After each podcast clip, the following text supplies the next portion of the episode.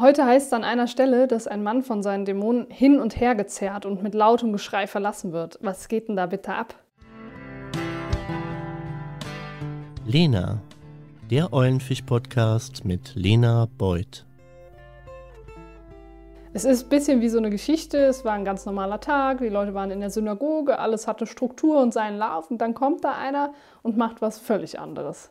Und die Leute fragen sich natürlich, mit welcher Berechtigung ist er hier? Ist das so ein Prollo, der sich aufspielt?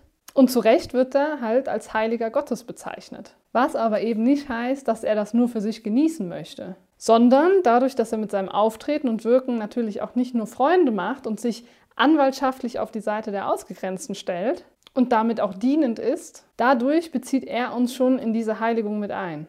Vielleicht wie so eine Tür. Da sagt er den Dämonen, ja Leute, hier geht's raus, diese Welt ist die Welt meines Vaters und die Hausregeln sind andere als das, was ihr hier treibt. Und zugleich ist er eine Tür, die zu uns sagt, kommt rein Leute, es wird eine Party, können wir zusammen vorbereiten und ihr seid alle willkommen. Gut, jetzt könnte man sich ja fragen, warum heilt er? War er vielleicht einfach nur Arzt und wir haben die Stelle ein bisschen überinterpretiert? Ja, also diese unerwartete Heilung ist ja schon eins der vielen kommenden Zeichen dafür, dass Gott ein Gott des Lebens ist. Also das heißt, wo er wirkt, ist so krass Leben, dass selbst Dämonen nichts mehr zu melden haben. Also diese Qual der Wahl bei dem Mann in der Synagoge kann sich jetzt zum Guten schlechthin entscheiden. Und umso krasser ist es, dass Jesus die Struktur bricht hin zur Liebe. Also bricht er etwas, damit das zusammengefügt wird, was zusammengehört. Der Mensch, sein Nächster und Gott.